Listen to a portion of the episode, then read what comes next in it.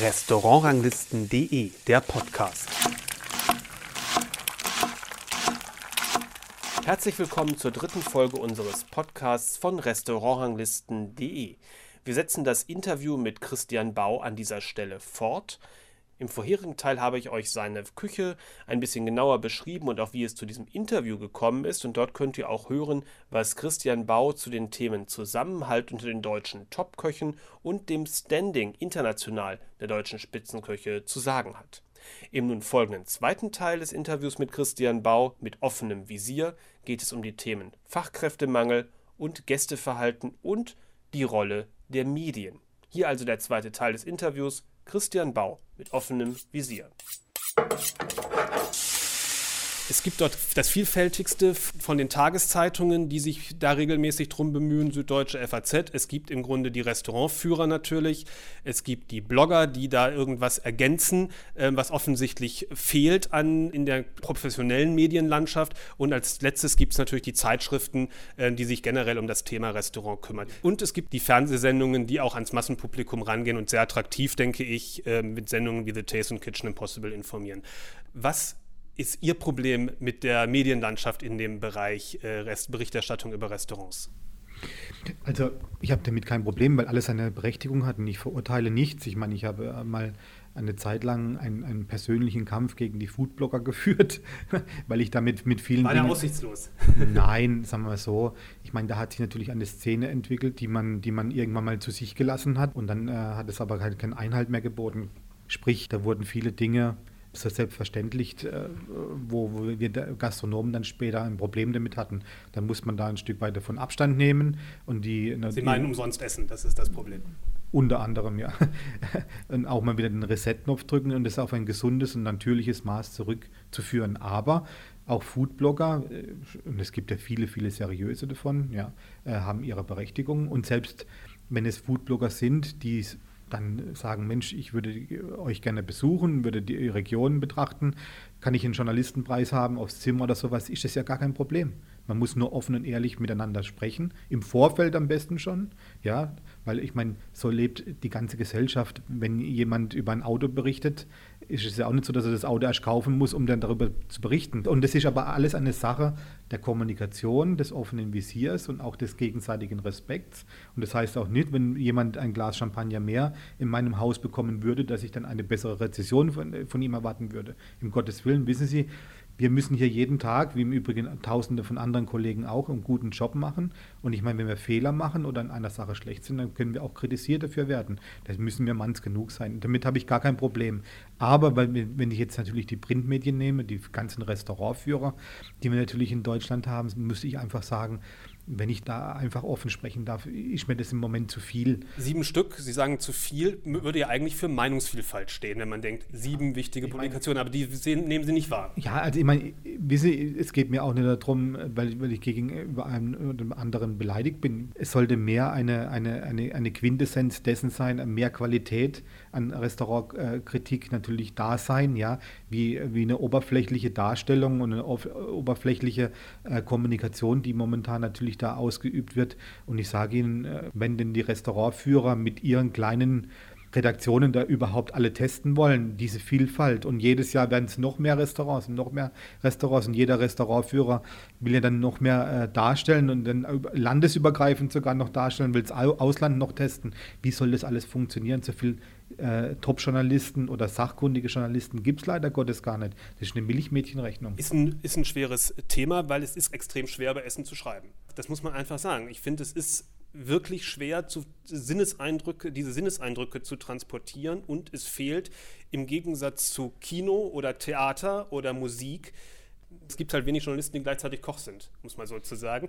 Ne, es gibt aber viele, die haben Theaterwissenschaft studiert oder Filmwissenschaft oder Literaturwissenschaft und können natürlich dann über Bücher, über Kinofilme und über, über Theater ganz anders schreiben, weil sie sich doch anders mit der Materie haben auseinandersetzen Ja, ich meine, okay, können. Restaurantkritik, wie können Sie darüber schreiben? Sie können es A machen, sachlich, reduziert, dann ist es aber für den Leser sehr analytisch und Stichwort, es wird unsexy, ja. Ich meine, das ist das, was zum Teil Herr Doller also jahrelang in der FAZ gemacht hat, dass dann nachher eine Sprache angewandt wird und nur noch reduziert aufs Handwerkliche oder auf Kochtechniken, die die Endverbraucher vielleicht A nicht verstehen, nicht verstehen wollen und wo es nur noch reine Analytik ist. Oder sie machen es B total emotional, wie zum Beispiel ein Julien Walder, Drosset Wall, der dann sagt, ja, ich war total angefixt und es hat mich berührt und, und, und äh, ich war äh, im, im siebten Himmel.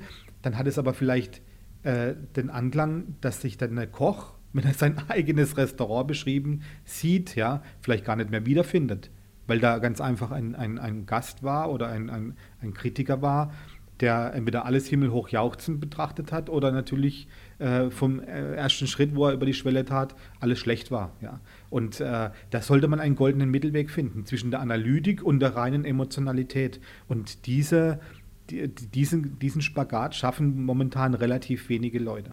Hat vielleicht damit zu tun, dass relativ wenige Leute, die über das Thema schreiben, auch wirklich Journalisten sind von Berufswegen. Viele sind ja reingekommen. Also nach meiner Meinung auch als, als Leser, als Nutzer, es fehlt in gewisser Art und Weise an, ein, an einer professionellen Art der Beschreibung, nämlich eine, genau. eine zwar eine bewertende Sache, auf einer Nachvollziehbarkeit im Sinne von, ähm, für wen ist dieses Restaurant interessant? Welcher Gast fühlt sich dort wohl? Und es hat dann nicht damit zu tun, ob ich mich da persönlich als Schreiberling wohlgefühlt habe oder nicht, sondern ich muss mir überlegen, für wen für meinen Leser ist das interessant. Ja, und, und dann ist es auch so, dass natürlich, weil es keine professionellen Tester sind in den einzelnen Führ bei den einzelnen Führern, ist oftmals so, das, was im Süden dasselbe kritisiert wird, derselbe Standort ist im Norden aber total Hype. Also weil da keine Standards auch innerhalb der Redaktionen leider Gottes da sind. Ja. Das, was vielleicht in einem Münchner Restaurant kritisiert wird, wird in Hamburg total gelobt. Weil nämlich der Kritiker aus Hamburg nicht weiß, was der in München schreibt. Und das sind ganz große Probleme. Da ist für mich aktuell, das sage ich ganz offen, natürlich der Guide Michelin und der Gusto momentan am seriösesten, weil da ist zumindest irgendwo ein großer Einklang dessen. Und das Schlimmste, was natürlich Restaurantkritik machen kann, ist, dass die Restaurantkritik versucht, den Köchen vorzuschreiben, was sie tun sollen. Ganz ehrlich, ich meine, so, so groß die Verdienste und die Dankbarkeit auch an den Herrn Dollaser äh, ist, der natürlich jahrelang uns Köche nicht nur gefordert, sondern auch natürlich gefördert hat. Da ist eine ganz große Dankbarkeit. Aber zuletzt will ich bei ihm erkannt haben, dass er natürlich für diverse Dinge steht, die ihm natürlich sehr liegen, äh, Schlagwort Nova Regio und so weiter. Und dann sind alle Restaurants, die natürlich dem folgen, sehr gut und alle andere weniger vielleicht gut. Das ist jetzt keine Kritik an den Herrn Dollase, aber es ist so eine Bewegung, wo man ganz einfach momentan sieht, viele Restaurantkritiker nehmen sich inzwischen raus, da Einfluss zu üben und versuchen den Köchen zu sagen, was sie denn überhaupt machen sollen. Und das, da geht mir Restaurantkritik zu weit. Die Frage, ist, Frage ist an der Stelle, ob das das Problem dieses einen Jürgen Dolase ist oder ob das Problem ist, dass er so, ich sag mal, so herausgehoben ist unter den Restaurantkritikern. Eine der wenigen, den man mit Namen kennt. Wenn es mehr, ja. mehr auf dem gleichen Level geben würde, dann kann man auch als Leser sagen, ja, der vertritt so in etwa das, was ich gut finde und äh, sich da ein bisschen mehr nachrichten. Ja, aber ich weiß nicht, ob dann sich die Restaurantkritik oder auch die Journalisten die für, für Magazine schreiben und da Restaurantkritik manchmal ja im hinteren Teil eines Magazins machen, ob die wissen, was sie, was sie, was sie da überhaupt von sich geben. Ich sage nur auch ein weiteres Beispiel. Ich meine, jetzt haben wir zwei uns beide über die Bewertung des Restaurant Franzens in der Effilet aufgeregt, ja. Äh, also ich glaube zu Recht, ja, weil es jetzt nicht, weil ich jetzt was davon habe, was der Kollege äh, in, in, ich muss sagen, in der, in der Effilé war eine, eine Kritik, die dem Franzen Konservatismus vorgeworfen hat. Für diejenigen, die es nicht gelesen haben, muss man das vielleicht einmal sagen. Und ähm, ja, sage ich mal, so war das so war der Tenor der, der Kritik. Ja, und ich kann Ihnen sagen, genau dieser Journalist, der über dieses Restaurant Franzen geschrieben hat, war wenige Wochen zuvor bei mir. Ja hat äh, am Schluss, als wir am Abend noch kurz bei mir im Foyer saßen, ich habe ein Glas Mineralwasser getrunken, äh, durfte ich dann äh, natürlich von dem Journalist äh, viel Lob empfangen. Dann hat er gesagt, wunderbar, Christian, das war vielleicht eines der besten, wenn nicht sogar das beste Menü in Deutschland. Aber warte, wenn ich ganz ehrlich bin, hat mir da ein bisschen zu wenig Eigenständigkeit gefehlt. Und es war halt komplett ohne Risiko gekocht. Es hat alles gut geschmeckt, aber es war auch ohne Risiko gekocht. Und dann muss ich sagen, dann habe ich mich erstmal zurückgelehnt in den Sessel und habe dann gesagt, aha, zu wenig Eigenständigkeit. What the fuck, was ist denn das für eine Aussage? Ich meine, ich bin da äh, wirklich ein bisschen stolz darauf, dass ich sagen kann, wir haben 2005 etwas in Deutschland angestoßen mit dieser asiatischen Prägung, was denke ich mir aktuell, ich sage jetzt nur aktuell, vielleicht das meistkopierte in ganz Deutschland ist von, von Flensburg bis an den Tegernsee und von Perlnennig bis nach Dresden. Und wenn man mir dann mangelnde Eigenständigkeit vorwirft, muss ich sagen, äh, tut es bei mir ein Kopfschütteln nur her hervortun. Und wenn ich sage, ich koche ohne Risiko, muss ich ganz einfach dann auch wiederum sagen, ich koche das, was mir selber gut schmeckt. Ich frage mal so, wie wichtig nehmen Sie solche, solche Reaktionen? Nee, ich kann da nur drüber lachen. Und derselbe Journalist hat er dann über das Franzen geschrieben. Und ich kann sowas nicht ernst nehmen. Und wenn ich dann natürlich noch äh, lese, jetzt bei der Beurteilung von Franzen, drei von fünf Punkten, ja, als Drei-Sterne-Restaurants und einer der anerkannt größten Hotspots der Gegenwart, kulinarisch gesehen. Und nebendran ist ein unbesterntes Restaurant, was vier Punkte von fünf hat, muss ich einfach sagen, macht sich der Journalist und das Magazin lächerlich. Nehmen, nehmen Köche äh, Restaurantkritiken zu wichtig? Ich weiß nicht, ob man das zu wichtig nehmen. Also, das hat seinerzeit Harald Wohlfahrt schon zu mir gesagt. Er hat immer schon zu mir gesagt: Christian, du wirst keinen Gast mehr oder weniger haben, ob du jetzt hier einen halben Punkt mehr oder weniger hast. Und, und genauso ist es letztendlich auch. Man muss da seriös, äh, gelassen und mit Souveränität äh, natürlich damit umgehen. Und nichtsdestotrotz ärgert es einem natürlich manchmal. Und ich meine, da ist auch der Faktor Mitarbeiter da. Ein Mitarbeiter ist natürlich auch immer zu motivieren. Und wenn natürlich Mitarbeiter dann lesen, dass man nicht mehr auf der Höhe der Zeit ist oder ob er, man, man, man macht das falsch und jenes falsch, lässt sich ein Mitarbeiter auch ein Stück weit davon beeinflussen und in der Auswahl der Betriebe. Ja? Also das ist alles nicht so unter den Teppich zu kehren. Das sind viele Faktoren. Es ist nicht nur der eigene Habitus, wo man sagen muss, okay, ich fühle mich jetzt angepinkelt, weil jetzt ein Journalist äh, irgendetwas Negatives oder eine, eine blöde Kritik äh, über mich geschrieben hat. Aber wenn ich jetzt nochmal, noch mal, ich muss nochmal auf das Franzen zurückkommen.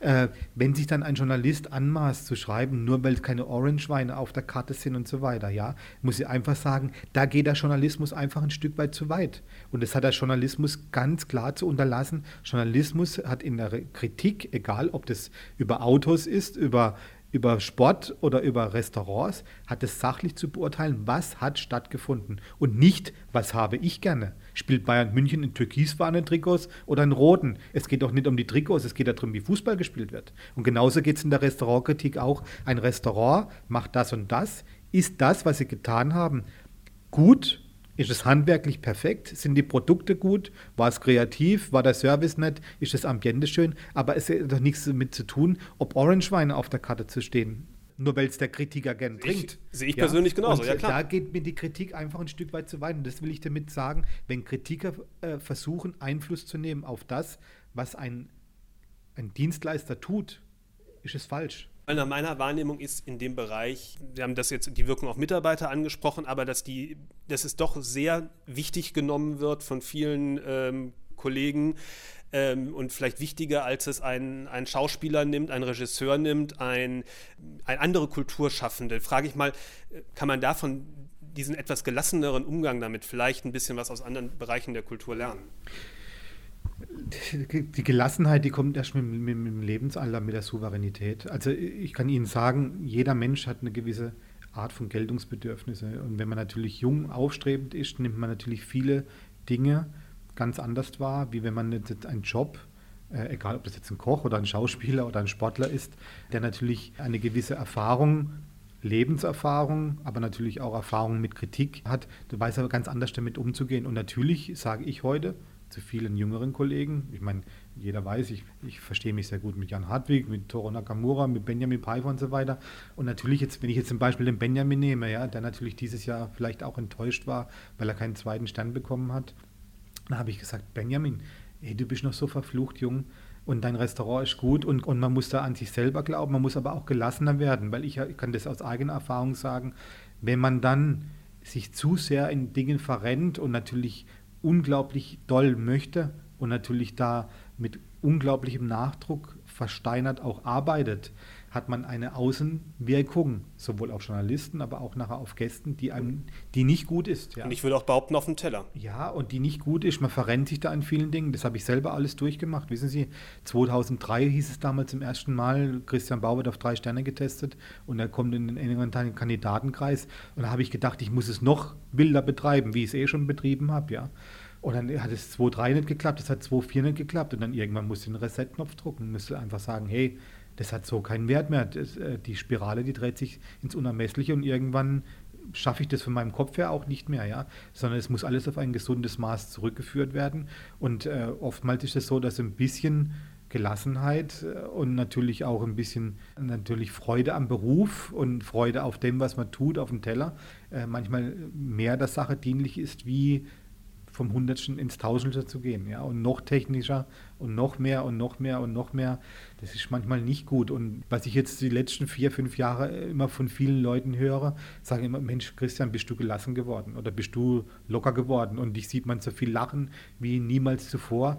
Ja, natürlich ist es aus der Souveränität herausgeboren. Klar, nehmen wir jetzt diesen Status, den wir heute haben, nimmt mir niemand mehr. Und die drei Sterne, die sind, denke ich mir, aktuell zumindest sehr souverän verteidigt, ja. Und ich meine natürlich die ganzen Ehrungen und Preise, die wir zu, zuletzt haben durften, ja, äh, die haben einem natürlich da auch sehr ruhig schlafen lassen. Wir sind da stolz darauf, sind uns aber der Verpflichtung aber auch bewusst. Aber sagen wir mal so, ich bin jetzt nicht mehr der Koch, der ja noch was erreichen möchte. Ja, und das äh, führt oftmals dazu, dass man da ganz einfach eine Außendarstellung hat und aber auch eine Diffamierung der eigenen Persönlichkeit, auch im Inneren, also sprich auch in den Betrieben selbst, wo einem gar nicht gut tut und wo auch dem Handwerk nicht gut tut. Und damit haben wir schon den nächsten Schwung zum Thema im Grunde Fachkräftemangel ist ein Problem, was man aller Orten hört, egal mit wem man in der Branche spricht, glaube ich, oder man bekommt es eigentlich ungefragt äh, mitgesagt und man sieht ja auch im Grunde, fast jedes Restaurant sucht eigentlich immer irgendwie irgendjemanden. Ähm, Nicht nur die Restaurants, sondern auch die Hotels. Hotels natürlich, natürlich. ja, die, die, ganze, die, ganze Branche. Die, komplette, äh, die komplette Branche. Ähm, hat natürlich was damit zu tun. Wir laufen in geburtenschwache Jahrgänge rein. Ähm, die Konkurrenz um gute Leute generell am Arbeitsmarkt wird insgesamt nicht geringer. Das Handwerk klagt ja auch über Fachkräftemangel. Es ist ja jetzt nicht so, dass äh, das eine Exklusivsituation äh, der, der Gastronomie und Hotellerie ist letztendlich.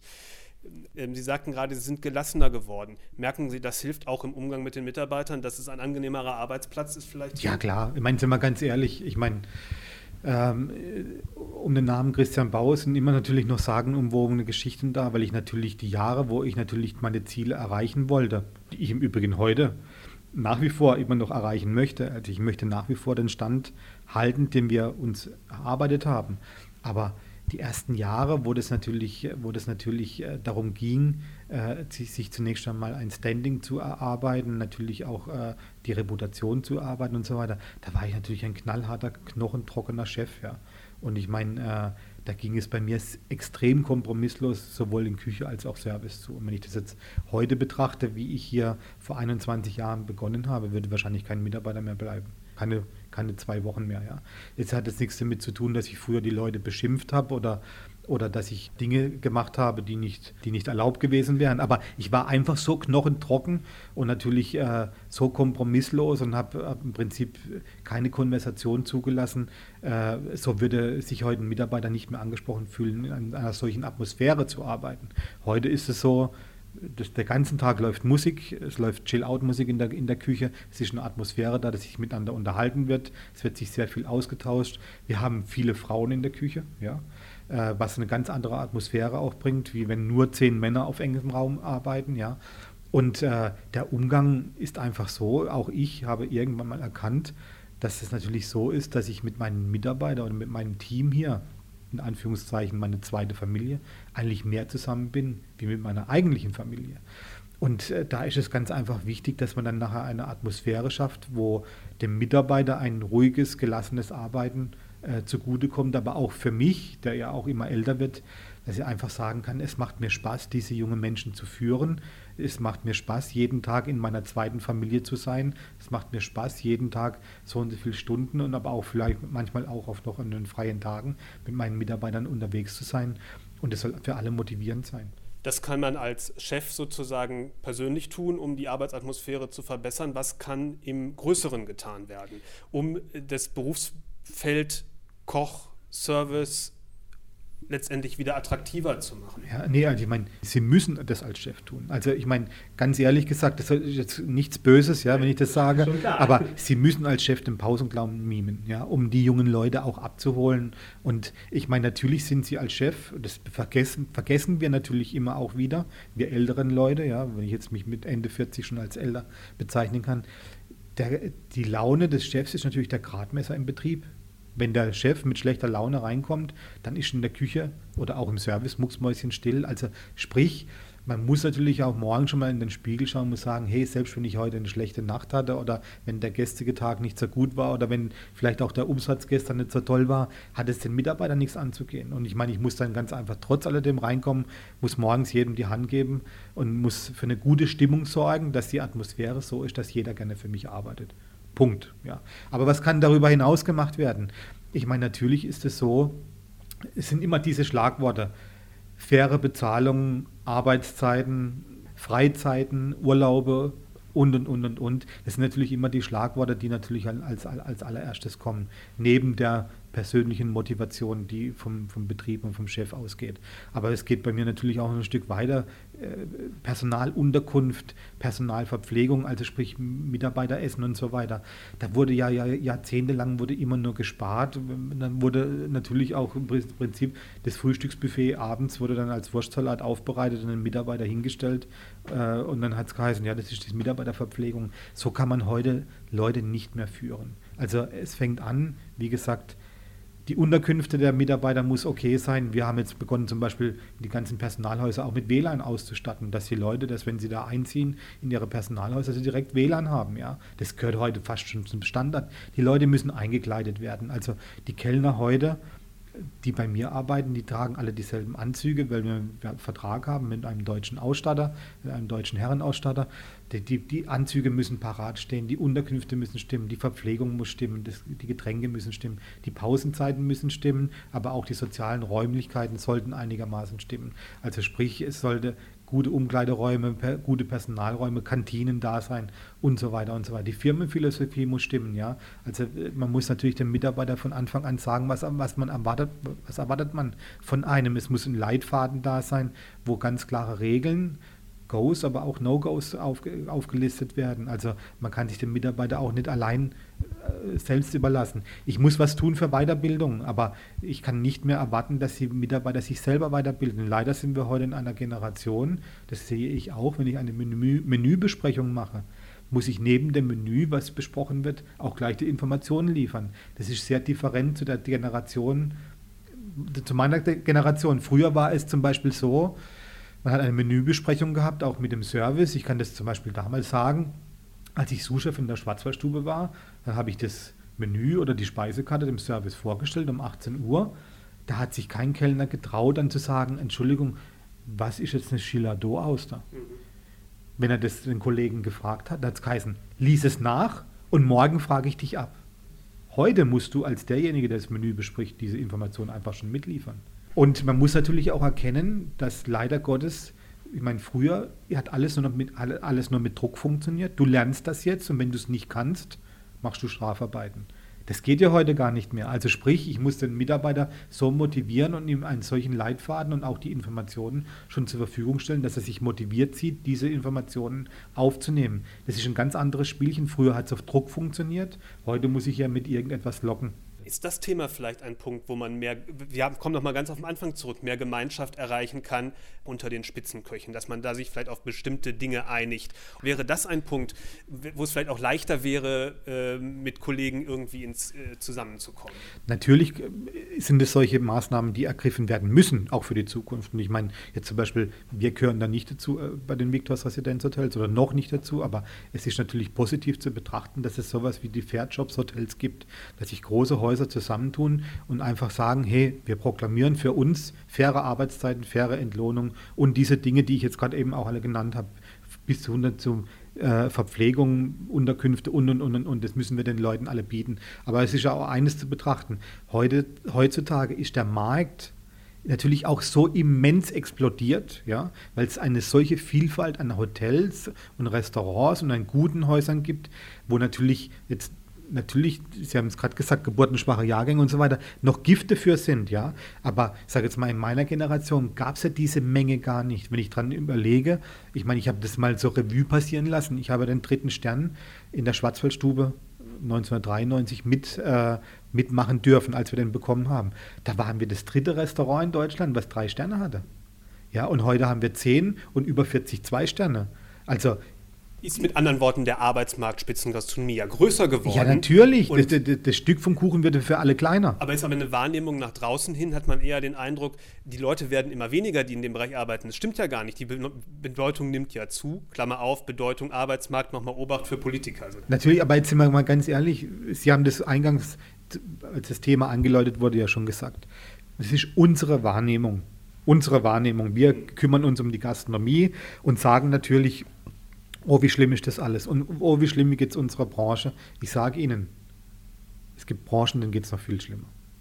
Ich arbeite für ein großes Dienstleistungsunternehmen, die Victors Bau und Wert AG, und ein großer Zweig dieses Unternehmens beschäftigt sich ja mit Senioren und Altersresidenzen. Mhm. Wenn ich mich mit meinem Arbeitgeber, das ist ein Mann, unterhalte unter Männern und er mir über die Probleme, Sorge, Nöte und Ängste seines Haupteinkunft unterhalte, also sprich der Seniorenresidenz, Pflegeheime und so weiter, da ist das, was wir in der Gastronomie gerade durchmachen, ist ein Pipifax.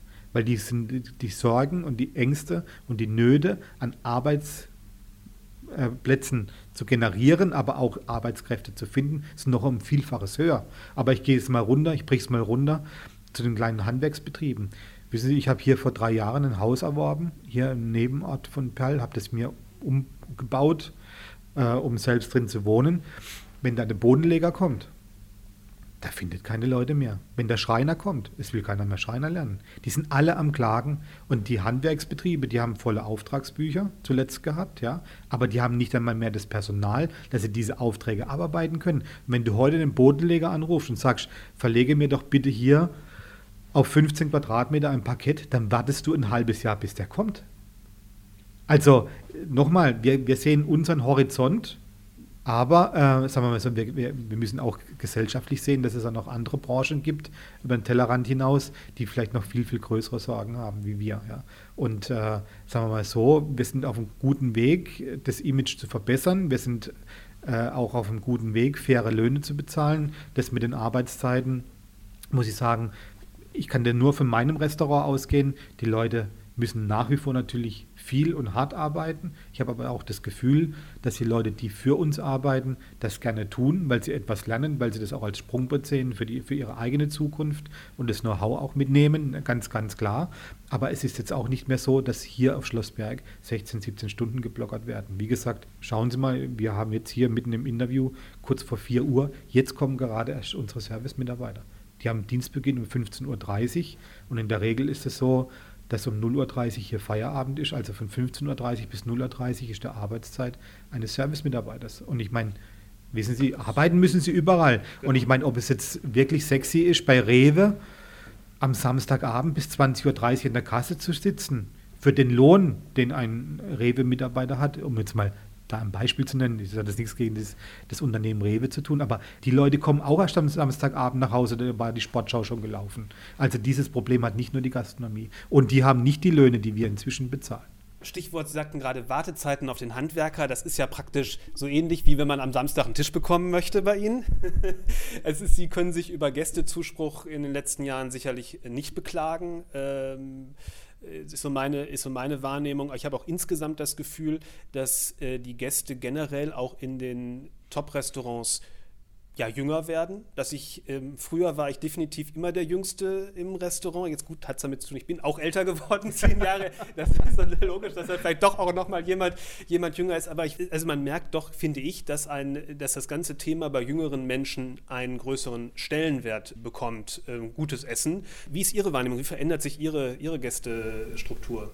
Also sagen wir so, wir haben natürlich vor Jahren schon etwas eingeleitet was unsere Gästestruktur verändern sollte. Wir haben unser Erscheinungsbild ja immens verändert, ja, obwohl wir in einem, einem sehr historischen, herrschaftlichen Gebäude äh, drin sind, aber haben wir vor Jahren schon gesagt, wollen wir alles steifer ablegen. Wir haben die auf die silbernen Platzteller und auf die Messerbänken verzichtet. Wir haben den Kellner die Krawatten ausgezogen und vor gefühlt, ich glaube, sechs oder sieben Jahren die Tischdecken von den Tischen gezogen. Und es hat damals, also im Jahr 2011 oder 12, wo das war, natürlich erstmal für ein großes Oh wie kann man als Drei-Sterne-Restaurant ohne Tischdecke servieren und die Kellner tragen keine Krawatte mehr und auf einmal läuft äh, Kalk, äh, Paul Kalkbrenner aus, den, aus, den, aus der Beschallungsanlage und nicht mehr die drei Tenöre. Ja. Und, aber das war im Prinzip wegweisend für das, was wir heute erleben dürfen. Ich erkenne das auch, wenn ich jetzt zum Beispiel letztes Silvester nehme. Kein Silvestergast von 18 auf 2019 mhm. war älter wie 50 Jahre. Im Gegenteil, die waren alle deutlich jünger. Und ich meine, auch das ist für mich äh, nicht, dass wir den traditionellen älteren Gast verprellen wollen, aber ich habe auch ganz klar festgestellt, dass wir eine Verjüngung unserer Gästeklientel haben, was allerdings natürlich mit dem Erscheinungsbild, mit dem Auftreten und natürlich auch ein Stück weit mit der Küchenkultur zusammenhängt. Keine Frage. Und ich denke, da haben wir vor, vor roundabout einem Jahrzehnt die richtigen Weichen gestellt. Wenngleich ich sagen muss, ich war diese Woche bei unseren Freunden und, und, und, natürlich auch hochgeschätzten Kollegen in der Traube Tonbach kochen. Und wenn ich mit dem Thorsten Michel spreche, der hat auch keine Probleme. Die sind auch jeden Abend voll. Und es ist ja ein ganz anders gelagertes Restaurant wie jetzt hier. Dass man da natürlich superlativ essen kann, brauchen wir gar nicht drüber sprechen. Aber ich sage jetzt mal von dem ganzen Erscheinungsbild, von dem Schwarzwaldcharakter, von den langen Tischdecken bis hin zu den Tischdecken und so weiter und der Musik, die da läuft und die Kellnerinnen, die mit dem Dendel unterwegs sind, das hat alles seine Berechtigung. Gar keine Frage. Ich für mich will erkannt haben, dass wir für uns den richtigen Weg eingeschlagen haben. Und das ist, glaube ich, immer, was die Gäste suchen, ist irgendwie eine Stimmigkeit. Ich glaube, die sind relativ, also nach meiner Wahrnehmung sind viele Gäste relativ, relativ flexibel, was die Stilistik angeht, aber die Stimmigkeit, das ist insgesamt ein, eine Sache ist, was äh, die aus sich wie, wie aus einem Guss wirkt. Vom dem, was auf dem Teller ist, bis zum Service. Man muss, man muss, man muss das, das was man tut, wichtiger. das, was man tut, hinter dem muss man stehen, das muss man ausstrahlen und wie Sie gerade eben sagen, das muss sich dann nachher in, in allem widerspiegeln. Und nur dann kann es vom Herzen kommen. Dann ist es eine Passion, die da ausgelebt wird. Wenn ich jetzt nur der Thomas Bühne hat mal äh, was ganz Tolles gesagt. Nur weil jetzt ein Koch eine Jeanssoße anhat, ist er noch lange kein cooler Chef. Ja, und genauso ist es auch. Das muss eine Sache sein, die muss vom Herzen kommen. Und ich glaube das schon, dass das die Gäste nachher spüren. Und natürlich auch die Ansprache, die natürlich an den Gast ge äh, geführt wird. Das ist umso wichtiger heutzutage, finde ich. Wo, mach wo machen Ihnen die Gäste Probleme? Ach, ich sage jetzt mal Probleme. Ich meine, das sind hier und da immer mal Nebenkriegsschauplätze, wie es natürlich ist. Wenn man in einem Segment arbeitet, wo viel Geld auch unterwegs ist, gibt es natürlich immer wieder Gäste, die einen gewissen Habitus haben und dann unschöne Diskussionen entstehen. Das fängt von Raucherlogen an, ja, und überdachten Raucherlogen, pipapo, und hört nachher damit auf, äh, der Gast kommt ins Restaurant und sagt, an diesem Tisch sitze ich nicht haben Sie keinen anderen Tisch für mich? Ich brauche größere Sitzplätze. Also, wissen Sie, das sind Dinge, da, da, kann ich gar nicht damit umgehen, weil man geht nicht in ein Restaurant, um äh, als Zweiertisch an einem Vierertisch zu sitzen, nur weil ich mich breit ausbreiten möchte, sondern ich gehe zunächst einmal in ein Restaurant, um das alles genießen zu können, das Essen und die Servicekultur. Das sind kleine Nebenkriegsschauplätze. Was mich natürlich sehr missmutig stimmt im Moment ist, dass leider Gottes auch bei vielen Gästen noch nicht die Akzeptanz in den Reservierungsgebaren da sind, wie sie international gang und gäbe sind. Ja. Das fängt an, äh, dass ich äh, meine Daten alle angebe. Ja. Viele Leute berufen sich dann auf Datenschutz ja, und sagen, ja, ich gebe Ihnen meine Handynummer nicht und das hört dann nachher aber letztendlich bei der Kreditkartennummer auf.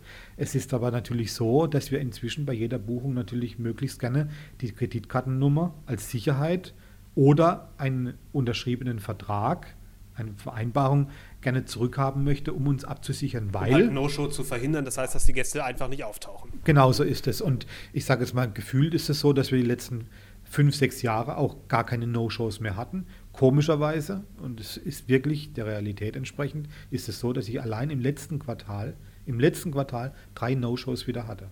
Also gänzlich No-Shows. Erst letzten Samstag blieb hier wieder ein Zweiertisch frei und dann kommen nachher Aussagen, nachdem wir dann den Gast mehrere Tage versucht haben zu erreichen. Diesen Donnerstag haben wir ihn dann erreicht. Dann sagen, ja, er hätte hier angerufen, es war aber kein Anschluss unter dieser Nummer.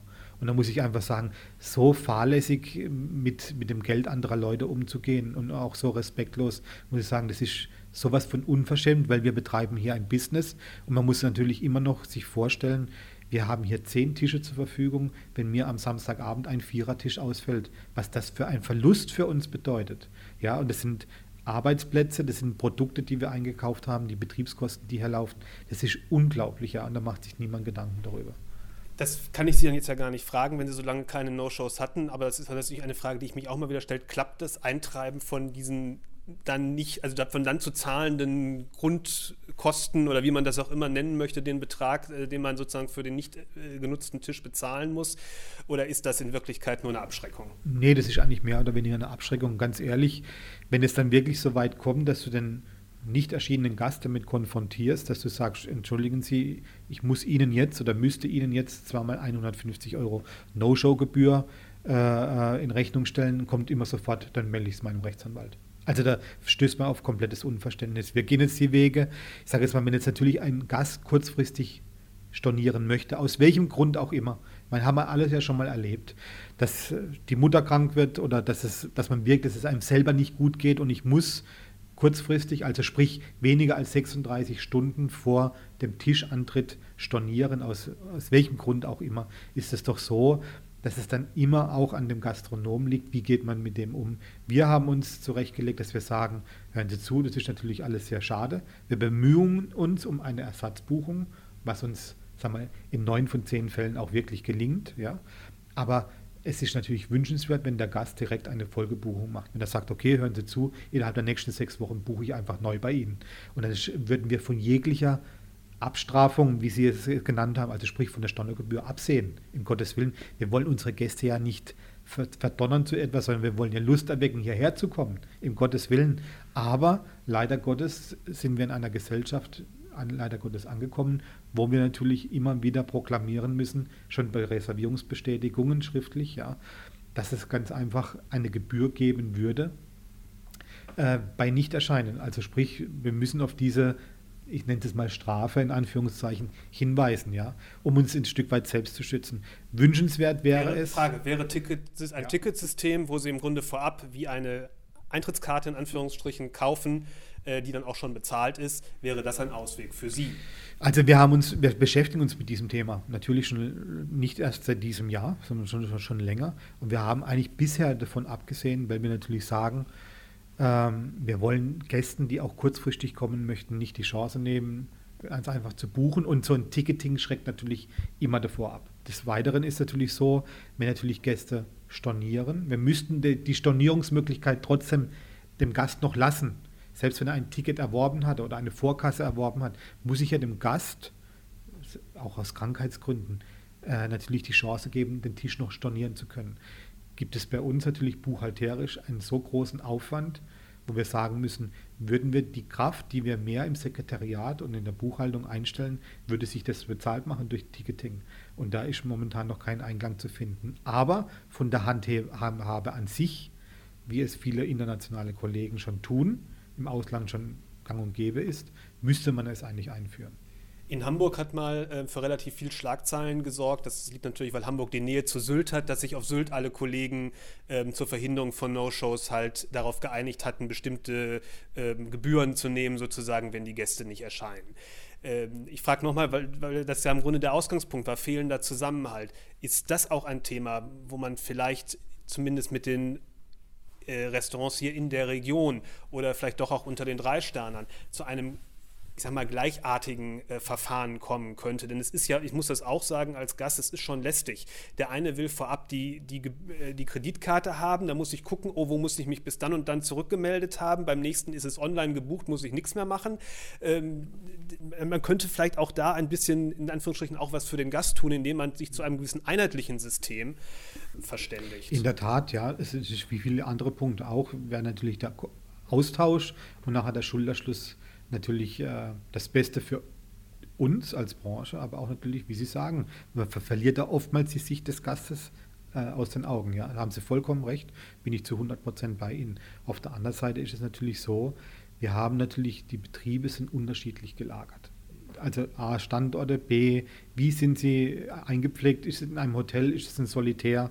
Der eine ist selbstständig, der andere arbeitet für eine Company. Die Company gibt zum Beispiel das und das vor, hat man das einfach auszuführen, ohne Wenn und Aber. Ich sage jetzt mal, wenn ich, das, das ist einfach so. Ich denke, dass zum Beispiel ich weiß es nicht, aber dass äh, Sven Elberfeld bei Ritz-Carlton andere Nöte und Zwänge hat, wie ich sie jetzt hier bei Victors habe. Und Klaus Erfurt, der selbstständig ist, macht Dinge so, wie er es für richtig hält. Wenngleich jetzt zum Beispiel das Hause Finkbeiner sagt, unsere äh, Schwarzwaldstube füllt sich zu 99 Prozent über Hotelgäste. Wir haben die Probleme gar nicht. Also da ist ja auch alles ein bisschen unterschiedlich gelagert. Äh, und von dem her ist es natürlich auch das Anforderungsprofil dahingehend unterschiedlich. Aber ich stimme Ihnen zu, im Sinne der Gäste, aber auch zur Absicherung für uns allen sollte eigentlich möglichst eine einheitliche Sprache gesprochen werden, die leider Gottes im Moment nicht da ist. Wir haben uns vor, vor, knapp einem Jahrzehnt mal versucht zu verständigen. Ich kann mich da noch sehr gut daran erinnern. Also das hat sogar Miguel Calero, damals noch Maitre von, von äh, Joachim Wissler, versucht zu kommentieren.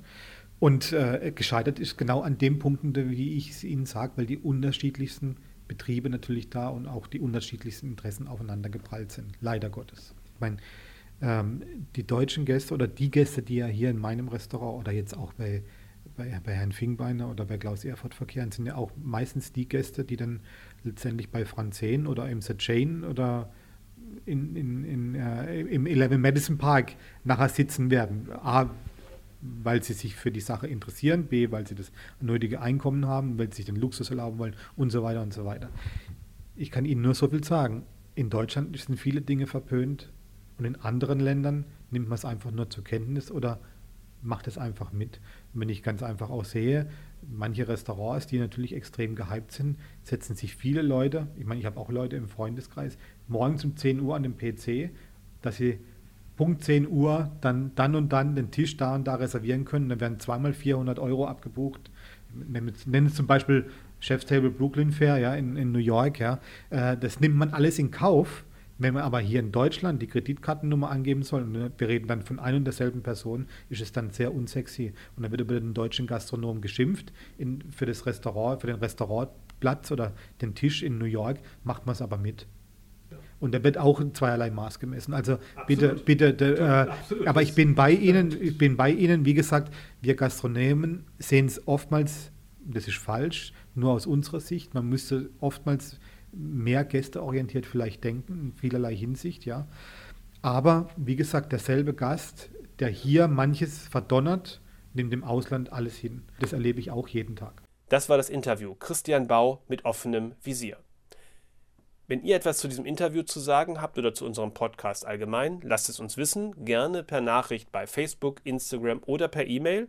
Außerdem würden wir uns freuen, wenn ihr den Podcast abonniert und uns entsprechend 5 Sterne bei iTunes gibt. Wir setzen die Reihe nun in den nächsten Wochen weiter fort mit weiteren Interviews mit Spitzenköchen. Wir würden uns freuen, wenn ihr weiter zuhört. Bis dahin, tschüss.